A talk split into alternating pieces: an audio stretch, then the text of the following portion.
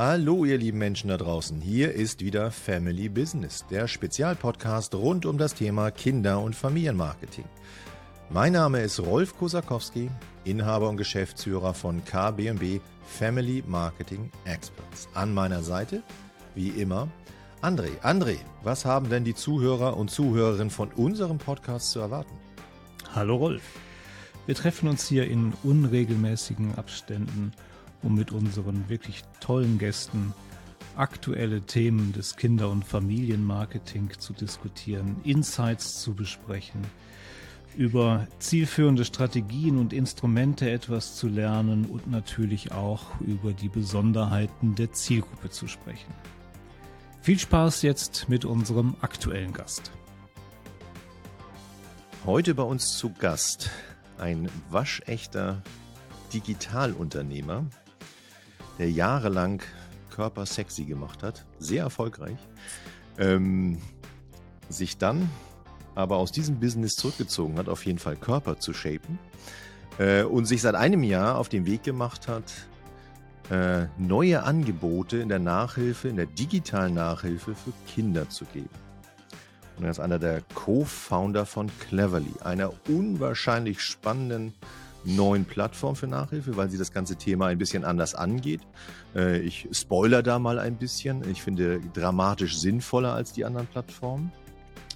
Und äh, deswegen werden wir heute eine Menge erfahren über Bildung in Deutschland, aber auch zielgerichtetes Marketing und Visionen. Heute bei uns zu Gast Friedrich Harkott. Hallo Friedrich. Hallo ihr beiden, äh, vielen herzlichen Dank für die Einladung. Ich freue mich sehr auf die gemeinsamen 30 plus minus Minuten. Wir werden sie sinnvoll füllen. Ähm, an meiner Seite heute, ähm, wie immer, mein Geschäftsführungskollege André. Hallo, André. Hallo Rolf und herzlich willkommen, Frederik. Auch ich freue mich sehr auf die 30 plus Minuten und über eine Diskussion, eine spannende Diskussion über Digitalisierung im Bildungssystem und über das Bildungssystem als solches. Friedrich, ich habe auf deiner Plattform ein bisschen Werbung habe ich schon gemacht und das werde ich mir auch nicht nehmen lassen die nächsten 30 Minuten, äh, weil ich die wirklich richtig beeindruckend finde äh, und den Ansatz richtig beeindruckend finde. Aber ich habe dann ähm, auch ein Zitat von dir gefunden. Du lässt es dir nicht nehmen. Auch da Nachhilfe im Bereich Unternehmertum zu geben. Mhm. Und äh, das fand ich nun richtig spannend. Äh, ich buche jetzt eine Stunde als äh, neunjähriger Junge bei dir im Unternehmertum oder Mädchen. Wie kann ich mir das vorstellen? Was würdest du mir erzählen? Vielleicht, ähm, um einen Schritt zurückzugehen. Ich glaube, das, was wir jetzt bei Cleverly als unsere Kernaufgabe beschreiben würden, abseits von der Notenverbesserung, ähm, ist äh, den Kindern dabei zu helfen, ihre Potenziale zu erkennen und diese Potenziale dann tatsächlich auch auszuschöpfen. Ähm, und das bedeutet ja eben auch, ähm, Lust zu machen, Themen zu identifizieren, in denen Stärken vorhanden sind, ja. ähm, zu inspirieren. Ähm, und jetzt bin ich sozusagen als Unternehmer relativ spät, weil bei mir gab es sowas nicht, auf den Trichter gekommen, dass das mein Ding ist, ja, dass ich Unternehmertum liebe. Und deswegen ist es äh, einer der Themen, die man eben bei uns als ähm, als Schulkind ausprobieren kann, ist, könnte Unternehmertum was für mich sein?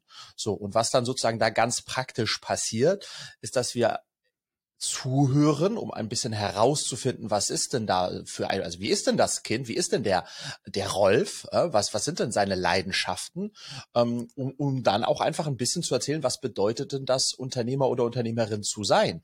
Weil das Spannende ist, wenn man sich heute auch so die Landschaft im Unternehmertum anschaut, dann sind es doch ganz viele sehr typische, so outgoing Menschen, die dann da reinlaufen. Aber ja. das muss nicht sein. Ähm, und ich glaube, wenn man da früher auch aufzeigt, dass es auch ganz unterschiedliche unterschiedliche, wie soll ich sagen, Setups gibt, aus denen man dann tatsächlich Unternehmerin oder Unternehmer werden kann, ähm, dann ist das eine echte Chance und wir werden in dem Bereich, deswegen finde ich es spannend, dass, dass du das fragst, auch jetzt eine Master oder eine oder sogar zwei Masterclasses zusammen produzieren. Eine mit Lea Sophie Kramer und eine wahrscheinlich mit mir, wo wir einfach so ein bisschen aufzeigen wollen, das war unser Weg zur Erkenntnis, dass Unternehmertum uns erfüllt. Und vielleicht ist das ja auch was für dich. Ähm, ähm, genau, das ist so ein bisschen schon, das sind wir schon sehr tief drin in dem, was wir machen und wie wir es machen. Aber deswegen, ich finde das schön, dass wir so einstarten, weil ich glaube, eine Kombination aus Inspiration ähm, und Potenzialerkennung und dann eben auch Förderung ist das, was in der Schule viel mehr passieren müsste, viel zu wenig passiert aus vielerlei Gründen, auf die wir vielleicht auch noch eingehen und wo wir, was wir als Kernaufgabe bei Cleverly auch sehen. Da muss der kleine Rolf aber nochmal noch kurz nachfragen. Mhm. Ähm, aber nochmal, um da so ein bisschen so ein Bild auch drum zu bauen, Friedrich. Was könnte ich denn von dir in, in so einer Stunde Nachhilfe, weil ich, ich würde gerne bei den Hörern und Hörerinnen so ein, so ein neues Bild für Nachhilfe. Mhm. Ich glaube, du bildest, bietest eine neue Art von Nachhilfe mhm. an. Deswegen würde ich das gerne mal so ein bisschen in die Köpfe malen. Also wie könnte so eine Stunde aussehen, wenn ich jetzt eben halt im kindlichen Alter wäre und du würdest mir was über Unternehmertum sagen? Würdest du mir ähm, äh, den, den Wöhe erklären oder äh, eben halt betriebswirtschaftliche Ableitung oder wie, was habe ich bei dir zu erwarten? Naja, ich glaube, insbesondere wenn das die erste Stunde ist oder bei uns, wie läuft die erste Stunde, da geht es tatsächlich, ähm, äh, da tauchen wir noch nicht so tief ein, sondern es geht tatsächlich eher darum herauszufinden, ob sozusagen da auf der anderen Seite, also bei der, bei dem, bei dem Schulkind, ähm, wie soll ich sagen, eine Lust äh, daran ist, äh, dieses Thema zu, zu entdecken. Und wir arbeiten aber auch schon mit Beispielen. Also wir fragen, kennst du Unternehmer ja. und Unternehmerinnen ähm, ähm, werden? Und wir, wir arbeiten mit Beispielen, die die Kinder wiederum kennen, um da sozusagen einen Bezug aufzubauen. Ja, aber ähm, vielleicht um auch an der Stelle nochmal einen Schritt zurückzugehen. Ähm, ich tue mir sehr schwer mit dem Wort Nachhilfe im Gesamtkontext dessen, was wir, also das hat, da habe ich, genau, ich habe richtig absolut. Bauchschmerzen, dieses Wort Nachhilfe ja. auszusprechen, weil das immer sozusagen, das hat so einen, so einen, so eine Konnotation, die sehr negativ behaftet ist der oder die muss Nachhilfe machen. Die hat kriegt es ja, alleine absolut. nicht hin. Ähm, und so sehen wir uns gar nicht, sondern wir sehen uns eben, wie ich meinte, eher als jemand, der unterstützend und Potenziale entdeckt und nicht der sozusagen Fehler versucht zu kompensieren oder auszumerzen. Ja. Und deswegen ist auch der Weg, wie die Eltern und die Kinder zu uns kommen und den Weg, den die dann gehen, ist ein ganz spannender, den ich auch total gerne mal aufzeichnen würde, wenn ich das dürfte, um so ein bisschen auch zu verstehen, was ist denn jetzt der Unterschied zwischen einer klassischen Nachhilfe, wie wir sie kennen, von Schülerhilfe und Co. und zu dem, was, was wir ja. bei Cleverly machen. Da kommen wir gleich sofort zu. Das ist äh, wirklich sehr interessant. Ähm, aber die Frage vorweg, äh, mal in einem Satz formuliert, womit verdienst du dein Geld? Ich verdiene Geld ähm, ähm, in, mit der Kombination aus klassischer Notenverbesserung, also faktisch Nachhilfe, weil das ist nun mal das System, in dem wir sind, Noten, ähm, und ähm, Mentoring. Und das ist das, was wir sozusagen im Übergriff Lernen fürs Leben bezeichnen. Ähm, und ähm, die, der Moni die monetäre Basis ist im Grunde genommen, dass die Eltern zu uns kommen und dann ähm, Stunden kaufen für Nachhilfe, Notenverbesserung oder Mentoring. Einzelstunden oder mehrere über mehrere Monate. Ähm, und so verdienen wir am Ende Geld. Nachhilfe Lehrerinnen und Lehrer und Mentoren und Mentoren führen diese Stunden aus und, und äh, sind aber bei uns angestellt, fest oder frei. Ähm, und wir sozusagen ähm, behalten dann einen Teil ähm, ähm, dieser, dieser Stundensätze für uns. Du hast ja eben schon angedeutet, dass dir der Begriff Nachhilfe nicht so richtig gefällt. Ich kann das auch sehr, sehr gut nachvollziehen, weil es auch immer so eine Diskreditierung ist derer, die es dann letztendlich buchen. Nicht? Du hast es beschrieben, der kriegt es da alleine nicht hin oder der ist irgendwie nicht so schlau, um ähm, dem Stoff in der Schule zu folgen. Also muss er es irgendwie zweimal zu Hause machen und die Eltern müssen ins Portemonnaie greifen. Deinem Angebot liegen aber noch ein paar andere Aspekte zugrunde. Nicht? Also ihr habt Tutoren, das würde ich jetzt mal so als, äh, als Fachlehrer übersetzen, und ihr habt Mentoren, die Schülerinnen und Schüler unterstützen, das zu finden, herauszuarbeiten, was sie besonders gut können, also ihre Begabungen, ihre Fähigkeiten, ihre Fertigkeiten zu entdecken und sie dann auch sinnvoll einzusetzen. Dem Ganzen liegt ja ein Bildungsideal zugrunde. Mhm. Wie würdest du das Bildungsideal mhm. beschreiben, mhm. das deinem Produkt, deinem Angebot zugrunde liegt? Super spannende Frage. Ja, dem liegt ein Bildungsideal zugrunde oder dem Wunsch, ein Problem zu lösen was man als Unternehmer ähm, sozusagen immer versucht zu tun im Kern, ähm, um ja, um sozusagen äh, zu helfen. Ähm, und mein und das insofern ist sozusagen die Antwort auf deine Frage ähm, beinhaltet beides. Ja, also was ist mein Bildungsideal und welches Problem lösen wir? Ähm, mein Bildungsideal ist, dass äh, Bildung aufs Leben vorbereitet, ganzheitlich. Ja. Ähm, und ähm, wenn wir uns die Schule anschauen, ich habe 99 Abitur gemacht, Meine Kinder, da kam auch die Idee her. Ich bin Familienvater von zwei schulpflichtigen, mittlerweile zwei schulpflichtigen Kindern. Ich habe mich also in den letzten zwei, drei Jahren verschärft mit dem Thema Schule auseinandergesetzt und habe sozusagen zwei Erkenntnisse gewonnen, die mich, ähm, die mich wirklich auch, äh, wie soll ich sagen, ja, erschüttert haben. Die erste Erkenntnis war, in den letzten 21 Jahren hat sich ganz wenig getan. Das heißt, ich entlasse meine Töchter auf in quasi das gleiche System, in das auch ich gegangen bin. Punkt eins und Punkt zwei, das, was heute aus mir geworden ist, wenn man das so sagen darf, ganz wenig von dem verdanke ich der Schulzeit und der Schule. Und aus dieser Erkenntnis heraus kam ich natürlich zu dem Schluss, hm, Schule, wie sie aktuell ist, bereitet uns nicht wirklich gut aufs Leben vor. Denn da fehlen ganz viele Aspekte, die wir eigentlich brauchen, um dann gerüstet ins Leben zu gehen. Und das Verrückte ist, ich habe jetzt gerade vor ein paar Tagen eine Umfrage gelesen, dass ähm, zwei Drittel ähm, aller Schülerinnen und Schüler, ähm, die in die Oberstufe gehen, fühlen sich äh, orientierungslos und haben Zukunftsangst wenn ich als Unternehmer, wenn äh, meine Mitarbeiterinnen und Mitarbeiter Jahre bei mir gewesen sind, so ein äh, Ergebnis bekäme, wir verlassen jetzt dein Unternehmen, Friedrich, und wir fühlen uns orientierungslos und, äh, ähm, und, äh, und mit Zukunftsangst, dann würde ich sehr stark hinterfragen, ob ich hier einen guten Job gemacht habe die letzten Jahre. So, und da glaube ich, dass Schule das eben nicht tut. Und was wir versuchen, ist das, von außen zu kompensieren. Aber ganz wichtig, weil wir haben jetzt am Anfang so viel über Potenzialentfaltung äh, und auch ähm, Entdeckung gesprochen. Im Kern, an der Basis, was wir Mentoring machen, sind eigentlich, würde man über, über die Überschrift wäre eigentlich Persönlichkeitsentwicklung. Ja. Weil wir festgestellt haben, dass also der klassische Weg ist, der Herr Müller aus Bayern kommt zu uns, weil der Maxel in der neunten Klasse Mathematik in Bayern eine fünf hat. Und wenn der nicht auf eine drei kommt, dann wird's ernst, dann bleibt er sitzen. Und so, das ist unser durchschnittlicher Kunde.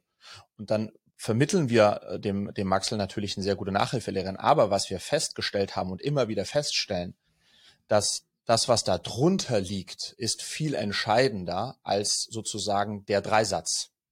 Und was liegt darunter? Darunter liegt oftmals mangelndes Selbst, Selbstbewusstsein und Selbstvertrauen. Darunter liegt, dass der Maxel vielleicht nie wirklich gelernt hat zu lernen. Darunter liegt, ja. dass, dass wir Themen wie, wie Prüfungsangst und Schulangst haben. Und diese ganzen Sachen, die werden nicht thematisiert. Weder in der Schule noch bei klassischen Nachhilfeanbietern. Und wir glauben ganz fest daran, dass nur in dieser Kombination wir wirklich sozusagen Kids helfen können, ganzheitlich selbstbewusster auch zu werden und am Ende des Tages auch das Rüstzeug fürs Leben zu bekommen. Und das ist dann, wenn du so möchtest, André, auch mein, das wäre mein Idealbild von Schule. Ähm, ich glaube, dass wir, dass wir, wenn wir uns die Lehrpläne anschauen, also das, was wird gelehrt und wie wird gelehrt, dann kommt die Schule aus einer Zeit, einer Nachkriegszeit. Und das ist, das ist nicht mehr ähm, so, wie wir das eigentlich brauchen. Und da war mein ganz großer Wunsch, ähm, ähm, da tatsächlich auch ja, Impact zu haben mit dem, was wir hier tun. Jetzt hast du eben ähm, auch beschrieben, dass ein Bestandteil deiner Leistung ist, Orientierung zu geben.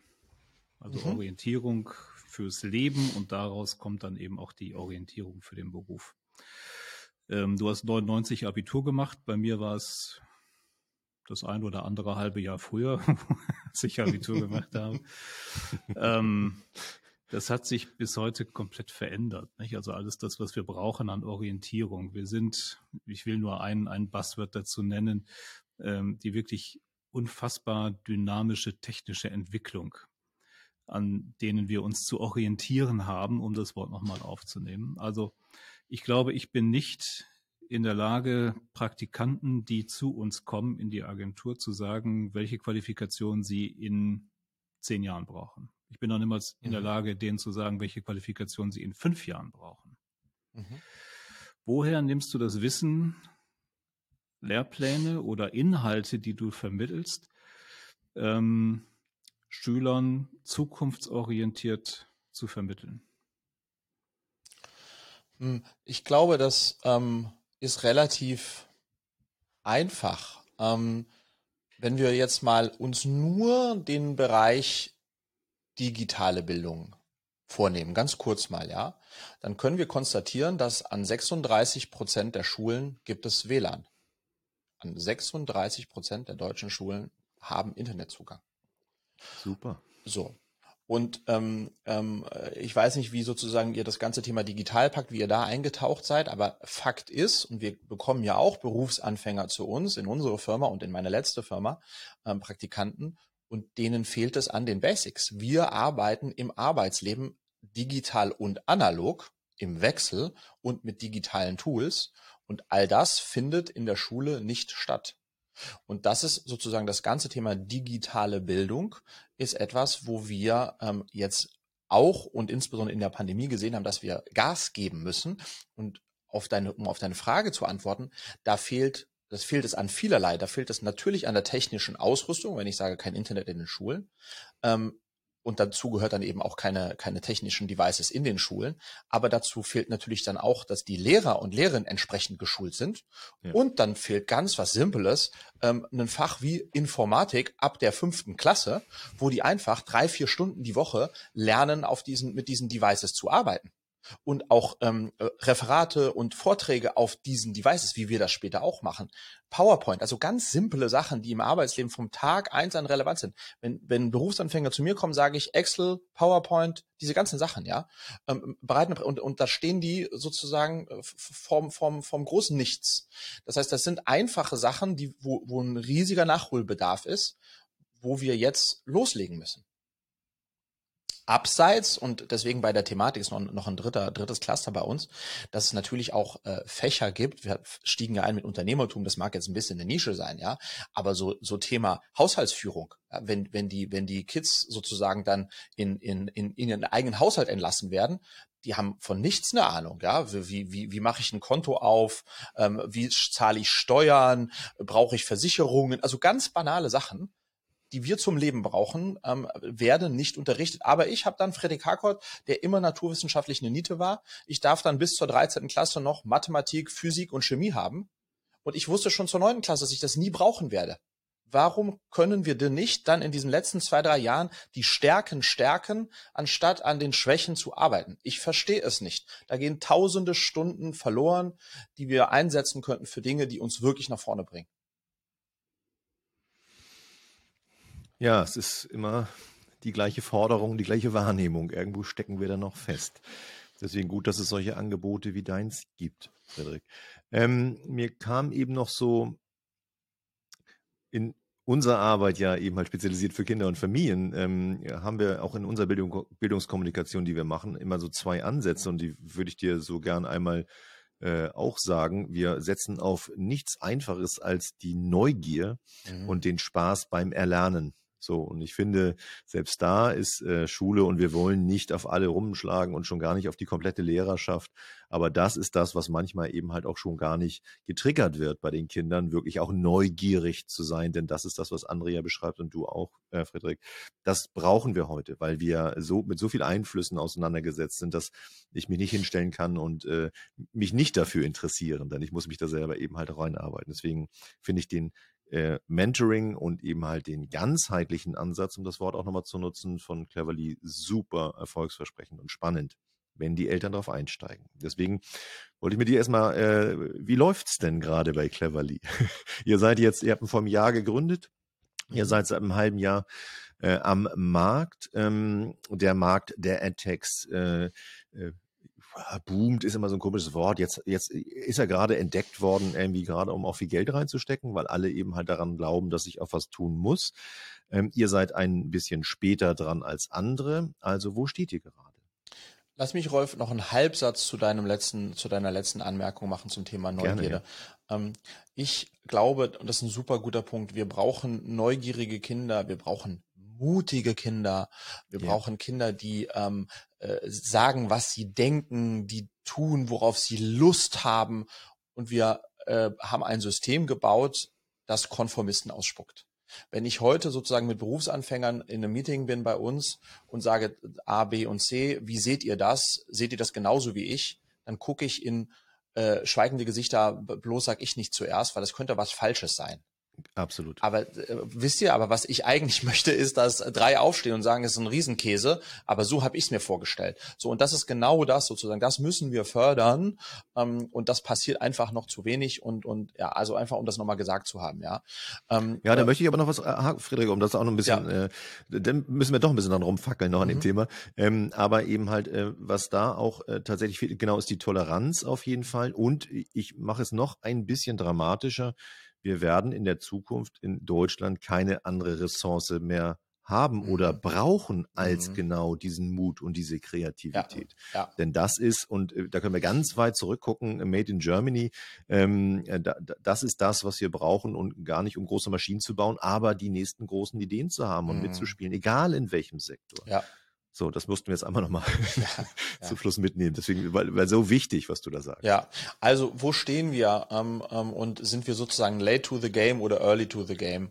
Ähm, ähm, ich äh, glaube, dass wir super early to the game sind. Ähm, ähm, okay. Habe aber fairerweise, muss man das sagen, unter diesem Kriterium nie sozusagen diese Entscheidung getroffen, ob ich, ob wir Cleverly gründen oder nicht, sondern für mich war ja nach zehn Jahren äh, Body Change, ich habe Body Change I Make You Sexy gegründet 2012 und ähm, dann das äh, Ende 2020 dann zum zweiten Mal verkauft und habe sozusagen mich zehn Jahre lang mit dem Thema ähm, Ernährungsumstellung im Schwerpunkt beschäftigt. Und dann war für mich die Frage, was mache ich als nächstes?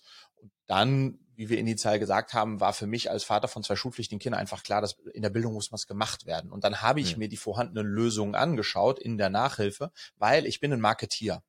Und ähm, die größte Chance sozusagen auch tatsächlich erfolgreich zu sein und für mich heißt erfolgreich zu sein, viele Menschen zu erreichen Bedeutet, man muss dahin gehen, wo sozusagen eine große Not her, in Anführungsstrichen Not herrscht oder wo ein großer Bedarf da ist. Und im Thema schlechte Noten slash Notenverbesserung ist ein großer Bedarf, der natürlich durch die Pandemie nochmal äh, sozusagen ähm, äh, sich potenziert hat. Und deswegen war für uns klar, wir gehen in Nachhilfe, wir gehen sozusagen in, dieses, in diesen Bereich rein und haben uns dann in der, sage ich mal, Phase, in der wir uns überlegt haben, wie machen wir das, haben wir Rolf über 50 Nachhilfestunden genommen, also unsere Kinder von meinem Co-Founder und mir bei existierenden Playern, um festzustellen, oh jemine, das Einzige, was die aktuellen gemacht haben, die haben Offline-Nachhilfe online genommen. Ja. Ende. Und okay, kann man Absolut. sagen, wir sind jetzt mhm. digital und so, machen wir online. Aber das heißt, äh, sonst am, am, an dem, was, was als, als Produktversprechen da war und Problemlöser, war da nichts. Und da haben wir gesagt, okay, wir können also auf der Ebene der Qualität auch der, der schiere Nachhilfe ist noch total viel Potenzial da. Aber eben dann kam der andere Aspekt hinzu, dass niemand von den aktuellen Playern das sich ganzheitlich anschaut, sondern alle sagen, Problem in Mathe, wir suchen einen guten, idealerweise, ähm, einen guten Mathe-Nachhilfelehrer, ähm, verheiraten die zusammen, schmeißen die in ein 24-Monats-Abo und nach uns die Sinnflut. Absolut. So. Und aus diesem Aspekt heraus, ja, ähm, und natürlich auch die, die, auf die, die schiere Größe des Marktes, der Bildungsmarkt ist gigantisch. Und das ist, sage ich mal, ähm, wenn wir Eltern, ja, ähm, einen Auftrag haben, dann ist es doch dafür zu sorgen, dass unsere Kinder gut bereitet ins, ins Leben gehen. Und das wiederum bedeutet, dass auch eine sehr hohe Zahlungsbereitschaft da ist und wir uns ja. in einem Bildungssystem befinden, über das wir vorhin ja schon lamentiert haben, was schlecht ist und sich nicht schnell, äh, sehr schnell verbessern wird. Das heißt, da sind ganz viele Komponenten, wo wir glaubten, mit einer Produktinnovation aus, von Eltern für Eltern in einem riesigen Markt, wo es eine Zahlungsbereitschaft gibt und durch das Thema Noten ähm, auch einen großen Need, da tatsächlich unseren Platz zu finden. Und ähm, da sind wir sozusagen jetzt auf einem sehr guten Weg. Wir sind im Juni, also vor den Sommerferien, äh, gestartet, haben ähm, knapp 500 Nachhilfelehrerinnen und Nachhilfelehrer, betreuen viele, einige hundert Familien jetzt auch schon ähm, und fokussieren uns aber im Kern eben auf dem Ausbau des ganzen Thema Mentorings. Ähm, und das Lustige ist, dass die Eltern ja initial für die Notenverbesserung zu uns kommen und ich bezeichne das immer als ein positives trojanisches Pferd. Ja. Die kommen nämlich wegen der Nachhilfe und dann schieben die sozusagen dieses Pferd Nachhilfe und ich hasse den Begriff, aber der wird gesucht. Du musst, ja. du musst im Marketing das anbieten, wonach gesucht wird und nach Nachhilfe wird gesucht, nach Mentoring wird nicht gesucht und dann schieben wir sozusagen dieses Pferd rein, vermitteln eine sehr gute Nachhilfelehre und machen dann das trojanische Pferd auf und sagen, hey, wie bei Cleverly machen noch mehr als nur Nachhilfe. Wollen wir nicht mal den Max kennenlernen? Ich bin Mentorin, Pädagogin bei Cleverly und dann finde, fängt sozusagen das Mentoring an. Und wenn die Eltern, die Familien dann äh, ein paar Wochen, ein paar Monate bei uns sind und wir sie fragen, was ist der echte Mehrwert? Was empfindet ihr als Mehrwert bei Cleverly? Dann kriegen wir immer als Top 1 Antwort das Thema Mentoring. Und ja, die Noten sind auch besser geworden. Und das erfüllt mich natürlich total, weil das ist ja, du weißt ja, wie Unternehmertum ist. Es war eine These. Ja und, und wir sehen halt jetzt, dass es eine These, die aufgeht. Ist das skalierbar und so weiter? Das sind alles noch Fragen, die wir beantworten müssen. Ähm, mhm. aber so, äh, da, wo wir jetzt aktuell stehen, sind wir ganz happy mit dem, mit, mit, mit, mit dem Setup.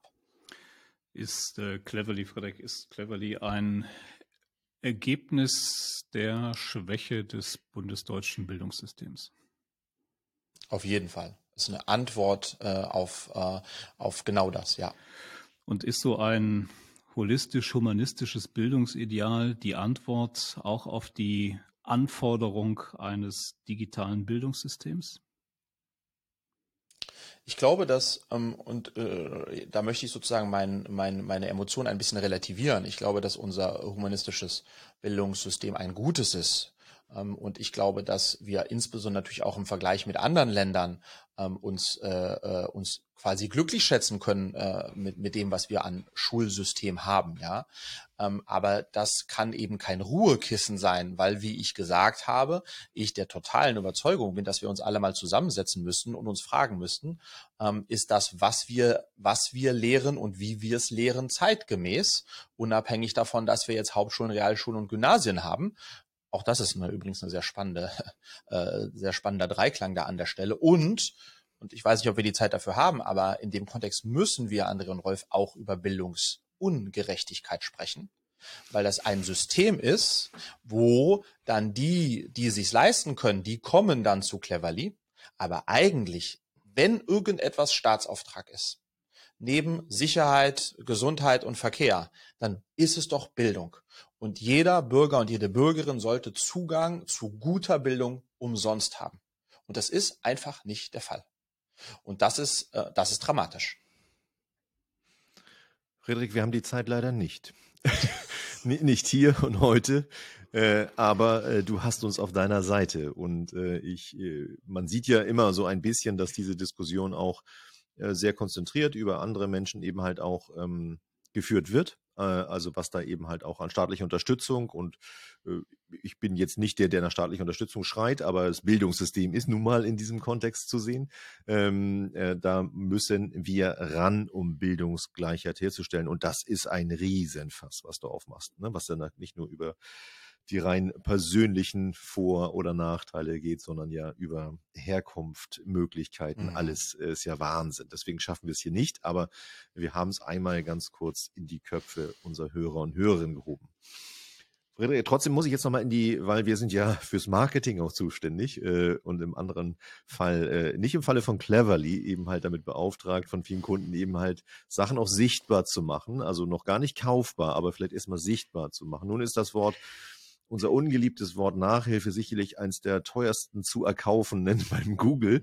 Mhm. Ähm, äh, das, wie, wie, gehst du damit um? Also was sind deine Chancen und ähm, wir müssen jetzt eben halt sowohl die aus dem klassischen Nachhilfesegment als jetzt auch aus dem digitalen Nachhilfesegment gar nicht alle nennen, aber es ist eine, ein, ein, ein wahnsinns schierer Wust da draußen an, an Angeboten. Mhm. Ähm, was ist deine, was ist eure Strategie, euch da sichtbar zu machen im ersten Schritt?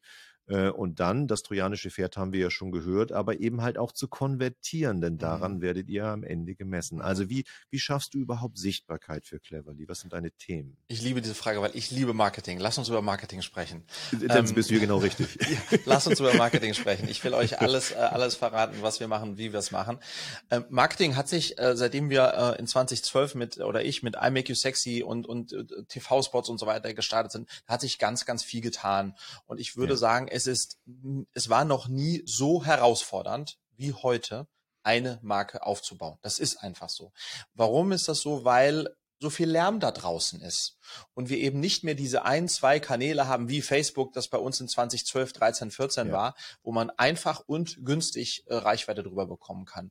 Und weil wir auch durch das ganze Thema Mikroinfluencer einfach ganz, ganz viele äh, senden und mit ganz vielen Botschaften und ähm, deswegen auch ganz viel Wettbewerb. Ähm, und dahin, dahingehend musste auch ich mich nochmal sozusagen umorientieren und ganz genau überlegen, was mache ich, wann mache ich das und wie mache ich das.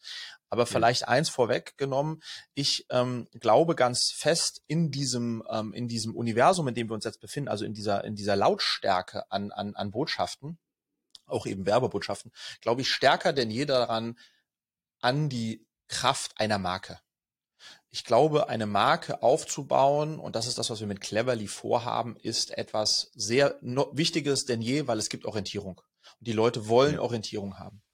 Ähm, und ich und und Punkt eins, also Marke ist wichtig, wichtiger denn je. Ähm, Punkt zwei ist, heute kann man keine Marke mehr aufbauen, indem man äh, Coca-Cola-like einfach ganz viele TV-Spots äh, schaltet, sondern ich glaube, eine Marke aufzubauen hat heute ganz viel mit Authentizität zu tun. Hat ganz viel damit aber zu manche, tun. manche versuchen das noch mit ganz viel Manche, TV-Werbung. manche versuchen das noch, aber so, das ist nicht der Weg, an den ich glaube, ja, unabhängig Nein. davon, ob man sich das, das leisten kann. Also es hatte ganz viel mit Authentizität zu tun, mit Identifikation zu tun.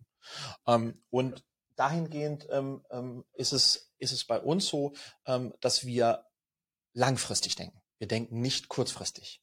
Ähm, Ja. So, und weil eine Marke baust du nicht über Nacht auf. So, und was ist jetzt die Klaviatur, die wir spielen? Und ähm, ich äh, verfalle sozusagen auch nicht dem Irrglauben, dass es den einen Kanal gibt, der uns von heute auf morgen ähm, sozusagen äh, erstrahlen lässt. Sondern es ist, und das ist die traurige Botschaft, am Ende äh, die Summe vieler kleiner Sachen, die man machen muss, ähm, um am Ende des Tages tatsächlich auch äh, eine nachhaltige Marke aufzubauen. So, und was ist unsere Klaviatur? Natürlich sind wir auf Google unterwegs ähm, und sozusagen natürlich sind wir auch im Search-Bereich ähm, und wir bauen SEO auf. Ich glaube aber, äh, was, im, was wir im Kern machen, ist Content Marketing. Content Marketing, Ja. das bedeutet, wir, äh, und da fällt ja viel drunter. Das heißt, wir machen sehr viel Videocontent indem wir erzählen, was wir machen und wie wir das machen. Wir machen, machen aber auch sehr viel Text-Content, also wirklich geschriebenen, äh, geschriebenen Text. Und wir machen, und das sehe ich ja auch jetzt das, was wir gerade zusammen machen, ich mache ganz viel Kommunikation und Pressearbeit, um Ja, tatsächlich so auch die. Chance Mhm. zu haben, sozusagen diese Geschichte zu erzählen. Ähm, Ja. Und in diesem Zusammenspiel und natürlich Facebook, natürlich Instagram und natürlich Influencer, das machen wir auch alles. Ähm, aber wir versuchen sozusagen Schritt für Schritt und immer relativ performancebasiert auch zu gucken, ähm, wie wir da, wie wir da vorangehen. Und ich glaube, wie gesagt, das Thema Content ist äh, und Content Marketing ist ein ganz, ganz entscheidender Aspekt. Das Schöne ist, und das ist so ein bisschen für mich die Kernbotschaft, in, bei meiner letzten Firma waren wir einfach sehr laut mit imakeyousexy.com ähm, und waren, das hat, das ist uns sehr gut geglückt. Ähm, ich habe über die letzten zehn Jahre eines gelernt. Ähm, das beste Marketing ist ein bärenstarkes Produkt. Wenn wir ein bärenstarkes Produkt bauen und das, da sind wir dabei, dann wird das für sich selbst sprechen und dann werden die Eltern, die das lieben, das weitererzählen und dann hat es genau diesen Effekt, Ja. den du dir so wünschst und dann ist Absolut. und der, der umgekehrte Effekt ist nämlich, wenn du aufhörst Marketing zu machen, dann sozusagen verschwindest du ähm, und da willst du, da willst du natürlich gar nicht erst reinkommen. Ja, möchtest du bei uns als Berater anfangen, Friedrich? Du hast eigentlich genau den Rundumschlag gemacht, eben halt die auch diese spezialisierte Zielgruppe. Äh, wir sind ja nicht umsonst eine Spezialagentur und du wirst dann vielleicht von ähm, deinem vorigen Startup oder von deiner vorigen, war ja gar kein Startup am Ende mehr, von deiner vorigen Unternehmung, äh, auch gemerkt haben, dass wir natürlich dann auch im Bereich der Kinder und dann auch der entsprechenden Eltern und Familien ja noch von ganz anderen Zielgruppen äh, Unterscheidung sprechen müssen. Die ist Alter, nun haben wir die Schulform, genau was wir gesagt haben, Grundlage, Voraussetzung, warum komme ich? Ähm, das macht es ja vielleicht noch ein bisschen spannender, Mhm. eben halt auch viele Sachen auszuprobieren. Aber ähm, auch wir stehen ja manchmal davor zu sagen, Garantien können wir dir nicht geben. Wir können eben halt eine, eine grundsolide ähm, äh, Erfahrung, Know-how und Auswertung machen. Und dann gehen wir in die vielversprechenden Wege. Aber das Ganze bleibt ein Prozess. Und was ich so wichtig finde, Friedrich, was du gesagt hast, und ich benutze mal deine, deine Wortwahl, du brauchst ein richtig sexy Produkt. Und äh, was ist hier das sexy Produkt? Äh, am Ende doch eine glückliche Familie Mhm. äh, über das Kind eben halt transportiert. Und das ist richtig schwer zu erreichen. Mhm. Ne? Also da hast du dir richtig was vorgenommen. Aber wenn du es schaffst, hast du natürlich äh, jedes empathische Argument auf deiner Seite, was gerne dann eben halt auch im Freundeskontext weitergegeben wird. Ich glaube, das ist genau die große Chance, die du hast. Ähm, auch da könnten wir wieder Stunden drüber sprechen. Äh, Ich, ich mache mal so ganz kleinen äh, Schwenkner, Friedrich, um da den Hörern und Hörerinnen auch vielleicht einen Tipp zu geben. Aber wenn du jetzt was rausstellen solltest und sagst, ob es nun Kanal, Gattung oder Ausdrucksform ist, äh, was ist denn momentan am erfolgsversprechendsten? Also was, was, was wo würdest du sagen, nee, das haben wir jetzt gemerkt die letzten Monate, das, da, da, da müssen wir dranbleiben, das ist ein Thema. Jetzt gutes Produkt mal rausgenommen, rein in Kommunikationsstrategie oder Marketingstrategie gedacht. Video.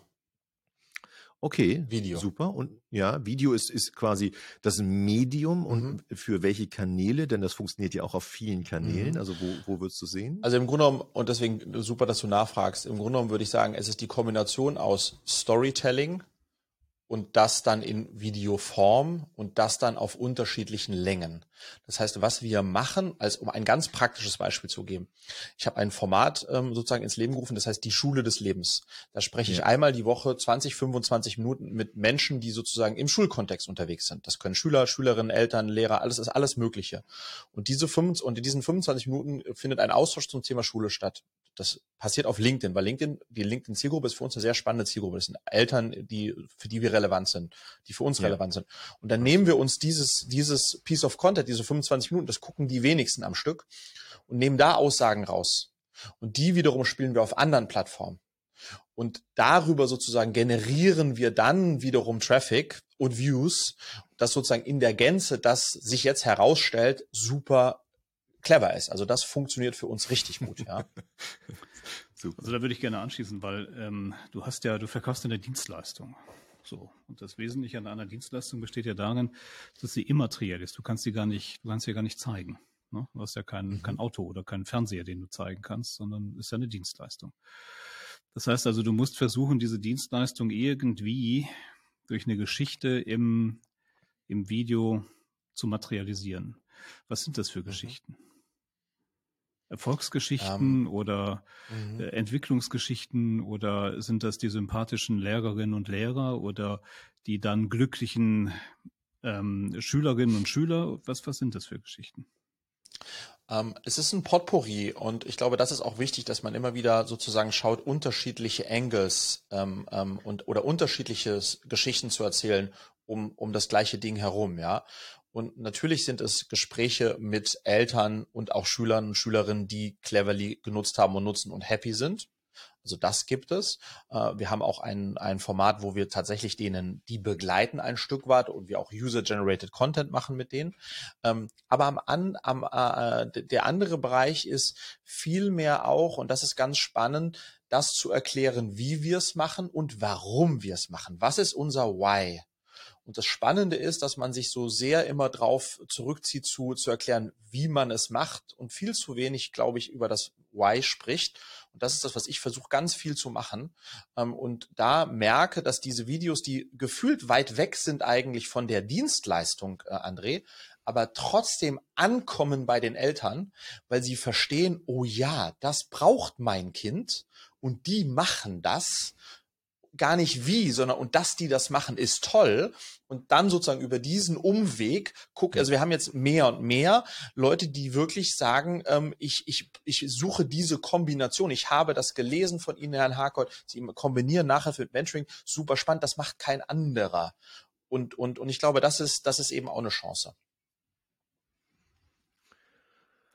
Friedrich, wir machen einen kleinen Entertainment Break. Äh, regelmäßige Hörer kennen unsere Rubrik Kinderfragen, Fragen. Ähm, und ich würde dich bitten, mir eine Zahl zwischen 1 und 12 zu nennen, damit ich dir eine Kinderfrage stellen kann. Und wir wären gespannt auf deine Antwort. Also eine Zahl zwischen 1 und 12. Äh, die 9 bitte, lieber Rolf. Ist eine merkwürdige Frage, aber ich stelle sie dir gerne. Mhm, mhm. Was ist das netteste Tier der Welt? Was ist das? Und es ist keine Scherzfrage. Nee, nee, ja, das ich, ist. Was ist das netteste Tier der Welt? Ähm, ja. Lass mich überlegen. Äh, unser Hund, unser Hund Fee ist das netteste Tier der Welt. Warum? Ähm, weil unsere kleine Fee, ein griechischer äh, Straßenmischling, äh, den wir vor anderthalb, zwei Jahren zu uns geholt haben, ähm, ähm, äh, scheinbar so glücklich ist, ähm, äh, ein neues Zuhause gefunden zu haben bei uns, dass sie den ganzen Tag strahlt, den ganzen Tag glücklich ist und äh, uns sozusagen immer das Gefühl gibt, dass sie äh, im Himmel auf Erden ist. Und äh, insofern, äh, ja, ist das das Erste, was mir in den Sinn gekommen ist, ja. Toll. Und, und wenn wir die Frage jetzt mal noch so aus Kinderperspektive sehen, wie würdest du einem Kind das vielleicht auch erklären, ähm, warum es so nett ist? Oder äh, hast du vielleicht ein, ein Beispiel, dass es vielleicht für auch deine Kinder der Hund vielleicht auch wertvoll ist? Warum ist der so nett? Hat er da vielleicht auch eine Rolle? Ja, ähm, ja, hat er total. Ähm, wenn es meinen Mädels schlecht geht oder sie einen traurigen äh, Tag hatten oder ein trauriges Erlebnis und vielleicht wir Eltern auch mal nicht die Zeit haben, ähm, dann ist Fee sozusagen und, Fee und ihr Plätzchen der Anlaufpunkt, wo, wo sie hingehen und kuscheln und dann einfach sozusagen mit ihr Zeit verbringen. Und Fee gibt ihnen das Gefühl, dass sie zuhört und für sie da ist und, und, und, und, und, und Wärme und, und Liebe in dem Moment schenkt. Ähm, und ähm, ja, so würde ich das wahrscheinlich erklären. Toll. Was für selbstlose Lebewesen. Was äh, sehr schön. Ähm, vielen, vielen Dank äh, spannende Frage. Wir hatten sie noch nie, also du warst der Erste äh, okay. mit dieser Frage okay. äh, mit der, der, Antwort. Ganz toll. Ähm, lass uns noch mal kurz einen gedanklichen Sprung machen, Friedrich. Ähm, du hast ja sehr viel eben halt auch schon über ähm, Videocontent gesprochen. Das kommt nicht von ungefähr. Wenn man dir folgt auf unterschiedlichen Plattformen, was ich sehr gerne tue, bist du ein fantastischer Geschichtenerzähler in Videoform. Es macht dir wahnsinnig Spaß. Du bist sehr nahbar. Also man, man lernt dich sehr, sehr gut kennen. Da hätte ich manchmal so ein bisschen Respekt vor. Ähm, aber du bist da sehr, sehr nah. Ist das auch ein Teil, also gutes Geschichtenerzählen, ähm, Authentizität, Nahbarkeit, steckt das auch ein bisschen in Cleverly drin? Ähm, ich würde denken, ja, weil ich glaube, insbesondere natürlich, wenn ein Unternehmen noch ganz jung ist, ähm, äh, also ein Startup ist, dann steckt ja ganz viel von den Gründerinnen und Gründern drin. Das wird ja. dann über die Jahre immer weniger und wenn es irgendwann mal ein Konzern ist, dann wahrscheinlich fast gar nichts mehr, sozusagen, ich will nicht sagen keine Seele, aber da ist am Anfang sehr viel Seele dabei. Ähm, das ist ja auch das Schöne in dieser Phase, dass man das, äh, sein Unternehmen so formen kann, wie man das für sich richtig äh, als richtig empfindet. Und ich glaube, um sozusagen noch mal eine andere äh, Richtung einzunehmen, ich glaube tatsächlich dran, dass Marketing gab es immer schon, weil es immer schon Geschichtenerzähler gab. Das ja. waren die, die von Dorf zu Dorf gezogen sind und sich auf den Marktplatz gestellt haben und wo alle wie eine Traube drumherum standen und denen zugehört haben und diese Geschichten wurden weitererzählt. Und deswegen glaube ich, ähm, Geschichten zu erzählen ist ein ganz ein ganz, ist ein Talent und es ist eine wichtige Gabe. Ähm, und heute leben wir in einer Zeit, in der wir die Chance haben, ähm, dass eine solche Geschichte eben nicht nur auf einem Marktplatz erzählt werden kann, sondern durch äh, das digitale Zeitalter, ähm, das Hunderttausende sind. Ich habe jetzt eine neue Reihe angefangen, wo, die ich mir zwischen den Jahren überlegt habe zum Thema Glück. Ich wollte einfach mal Menschen fragen, ob sie glücklich sind weil ich das Gefühl hatte, ähm, ähm, dass das ein bisschen zu kurz kommt in unserer Zeit. Und wir sind alle so, ja, so, so Corona-lastig sozusagen. Und dann habe ich einfach die Chance beim Chauffeur gegriffen und vor drei Tagen das gemacht und dann bei mir hier in Klado ähm, einen, einen von der Stadtreinigung gefragt, ob er glücklich ist. Und das waren 40, 45 Sekunden. Er hat eine traumhafte Antwort gegeben. Und ich habe mir das vorhin mal angeschaut über die Plattform. Ich glaube, auf LinkedIn hat das jetzt 8000 Likes und äh, über 200.000 Aufrufe. Ähm, auf TikTok hat es eine Viertelmillion Aufrufe, über 6000 Kommentare. Äh, ins, also sozusagen das, das Ding ist total durch die Decke gegangen und das haben jetzt wahrscheinlich kumuliert, äh, keine Ahnung, knapp eine Million Menschen gesehen. Diese 45 Sekunden und diese ganz einfache Frage, bist du glücklich? Und der hat eine Geschichte erzählt. Seine Geschichte in 45 Sekunden. Ist das nicht powerful? Und deswegen glaube ich, dass, dass diese Chance aus Geschichten erzählen, äh, Video und die Zeit, in der wir leben, ähm, für mein Gefühl nutzen das noch viel zu wenige. Ich hab's, ich muss, also eigentlich wäre André jetzt dran, aber ich muss da kurz rein, weil ich die beiden äh, Filme gesehen habe und äh, Sie haben mich absolut begeistert, Friedrich, weil du eben genau das, was du gerade beschreibst, eben dem Moment auch äh, tatsächlich in Bilder gefasst hast. Aber auch das ist Kunst, das muss man auch können. Ne? Und, und äh, auch im zweiten Teil, den ich heute gesehen habe. Aber es ist so erfrischend und es ist so basic, ähm, dass das vielleicht auch tatsächlich die gesamte Antwort auch auf die meine Frage ist, was steckt da von den Cleverly drin? Mhm. Das kannst du eben halt nicht aus. Das bist halt du. Mhm. Ne? Du guckst da genau hin und, und, und äh, versuchst da auch wirklich auch Inhalte zu generieren, die auch wertvoll sind. Seien sie noch so einfach, mhm. dann müssen sie nicht unwertvoll sein. Aber äh, ganz tolle Herangehensweise. Darf ich noch eine Sache da, äh, ergänzen vielleicht? Ja, ähm, ähm, ich glaube oder ich versuche mir immer seltener zu, die Frage zu stellen, was bringt das? Ja, super. Und ich versuche mir viel öfter zu, die Frage zu stellen, habe ich Lust dazu? Fühle ich das? Und oftmals ist es mir in letzter Zeit passiert, dass dann daraus was geworden ist.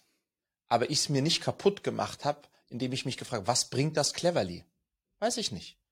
Aber es macht mich in dem Moment glücklich, andere Menschen auch. Und übrigens, ist das Teil unserer Aufgabe, Menschen dahin zu bringen, dass sie vielleicht ein glückliches Leben führen. Also die, die Connection zu Cleverly ist durchaus da, aber deswegen bin ich damit nicht losgelaufen. Ja, also ja. mehr auf mein eigenes Herz zu hören. Übrigens auch, und jetzt dürfen wir nicht zu philosophisch werden, mir nicht zu oft die Frage stellen, wie, wie, wie denken andere darüber, wenn ich das jetzt mache? Ihr müsst euch vorstellen, ich habe vor zwei Jahren meinen eigenen YouTube-Channel gestartet, wo ich sozusagen da mache ich jetzt an der Stelle mal Werbung für, der heißt so wie ich, Friedrich Harkott, und wo ich versuche, einmal die Woche Videos zum Thema Unternehmertum zu inspirieren, dass Menschen diesen Sprung ins Unternehmertum wagen. Und ich habe ein halbes Jahr mit mir gehadert, ob ich das machen soll, weil ich dachte, was werden die denken, dass der Harkott sich da so eine Kamera hinhält und da so reinspricht. Das ist doch total albern. Also meine Unternehmerfreunde und Freundin. Niemand hat sich irgendwas dabei gedacht. Die leben ihr Leben.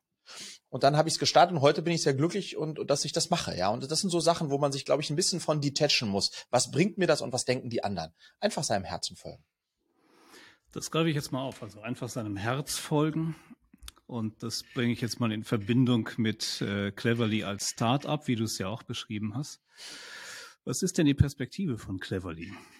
Also auch wenn wir jetzt noch in den jungen Jahren von Cleverly sind, also ist das so Marktausschöpfung oder ist das Produktweiterentwicklung oder ist das auch eine geografische Weiterentwicklung über die bundesdeutschen Grenzen hinaus? Wo würdest du die Perspektive sehen? Also das heißt jetzt äh, anschließend an das, was du formuliert hast, wozu hast du Lust, Cleverly weiterzuentwickeln? Ich hoffe, das ist in Ordnung für dich, André. Ich würde erstmal sozusagen aus dem Herzen antworten und dann äh, strategisch als Unternehmer. Ähm, ähm, wir hätten, also mein Herz ähm, hätte, äh, hätte sein Ziel erreicht, wenn ich in zehn Jahren mal irgendwo stehe am Geldautomaten, falls es das dann noch gibt, ähm, und neben mir steht ein junger Mann und irgendwie kommen wir ins Gespräch und er sagt, Cleverly, das haben Sie gemacht? Ich muss Ihnen einfach mal sagen, aufgrund dessen habe ich herausgefunden, was ich machen möchte. Deswegen habe ich studiert und deswegen habe ich jetzt den Job, der mich total erfüllt. Wow, dass ich sie kennengelernt habe. Danke, Cleverly. Ja. Cleverly verdanke ich das, wo ich jetzt bin. So, dann sozusagen nicht der, der, der Unternehmer, sondern dann hätte Friedrich äh, seine Mission accomplished. Ähm, und wenn du sozusagen jetzt den Unternehmer Friedrich fragst, dann ist ja das Tolle, ähm, im Grunde genommen wollen wir so ein bisschen was wie eine alternative Schule bauen. Das kann man schon so sagen. Bisschen was, ne? Weil wir ja sozusagen ergänzend unterwegs sind. Mhm. Und das Wunderschöne ist, dass dieser Schule, die wir da jetzt sozusagen bauen, dieser Online-Schule und der Plattform, äh, in die wir sehr viel Geld und Zeit investieren, der ist es ganz egal, ob da fünf, 500, 50.000 oder 500.000 Kinder drauf sind. Und das heißt, mein ganz großes Ziel ist tatsächlich, wir haben acht Millionen Schülerinnen und Schüler allein in Deutschland, ist es natürlich, ähm, Impact zu haben, indem wir so viele Schüler und Schülerinnen wie möglich erreichen mit dem, was wir hier machen. Ähm, und das sicherlich perspektivisch auch über die deutschen Grenzen hinaus, weil wenn man, ich habe ja viereinhalb Jahre in Frankreich gelebt, also wenn man sozusagen ins Ausland schaut, ich bin in Schweden geboren, Skandinavien kenne ich also gut, ähm, da ist das Thema, was wir hier haben, ist jetzt kein rein deutsches Thema, sondern äh, das sieht auch in den anderen Schulsystemen so aus und deswegen sehe ich auch da ganz große Chancen, dahin zu gehen. Aber, und das habe ich auch aus meinem, meinem letzten Unternehmertum und meinem letzten Unternehmen gelernt, erstmal äh, da, wo man gestartet ist, wirklich ankommen und auch alles verstehen, bevor man dann viel zu früh versucht, sozusagen woanders äh, noch sein Glück zu suchen im Ausland. Aber das ist so, das, das wäre so meine Perspektive. Friedrich, dann würde ich jetzt hier erstmal einen gedanklichen Strich ziehen wollen. ähm, vielen, vielen Dank äh, für deine offenen Worte und für, deine, für dein Engagement, für dein herzliches Engagement, was man eben halt auch merkt ähm, für die Zeit, die du dir genommen hast, das auch zu erzählen hier. Ähm, unsere Unterstützung sei dir gewiss. Äh, wir werden dich da auf jeden Fall gerne begleiten äh, oder unterstützen, wo du uns brauchst. Und ich drücke dir ganz, ganz fest die Daumen, nicht nur in einem geschäftlichen Sinn, sondern tatsächlich, wie du auch beschrieben hast, wirklich an einem übergeordneten Sinnhaftigkeit, eben halt, dass das ein Stück aufgeht, was du da machst. Also vielen, vielen lieben Dank, dass du heute unser Gast warst. Vielen herzlichen Dank, dass ihr euch die Zeit genommen habt, dass ihr mich eingeladen habt, dass ihr, dass ihr zugehört habt und äh, dass ich hier so ein bisschen was von dem erzählen durfte, was wir machen, was wir vorhaben. Ich fand, wenn ich das so an der Stelle sagen darf, das sehr, sehr angenehm. Ähm, es hat mir große Freude bereitet. Vielen Dank. Ja, auch von meiner Seite aus, Friedrich, vielen Dank, dass wir zu einem der, glaube ich, wichtigsten gesellschaftspolitischen Fragen äh, einen so kompetenten Gesprächspartner haben durften. Danke sehr. So, Das war's nun leider auch schon wieder mit Family Business, dem Spezialpodcast rund um das Thema Kinder- und Familienmarketing. André, was muss man denn tun, um noch mehr von uns zu hören? Wenn es euch gefallen hat, abonniert gerne unseren Kanal oder besucht uns auf unserer Website und hört euch frühere Folgen an unseres Podcasts. So oder so, wir freuen uns auf das nächste Mal mit einem bestimmt wieder ganz tollen Gast.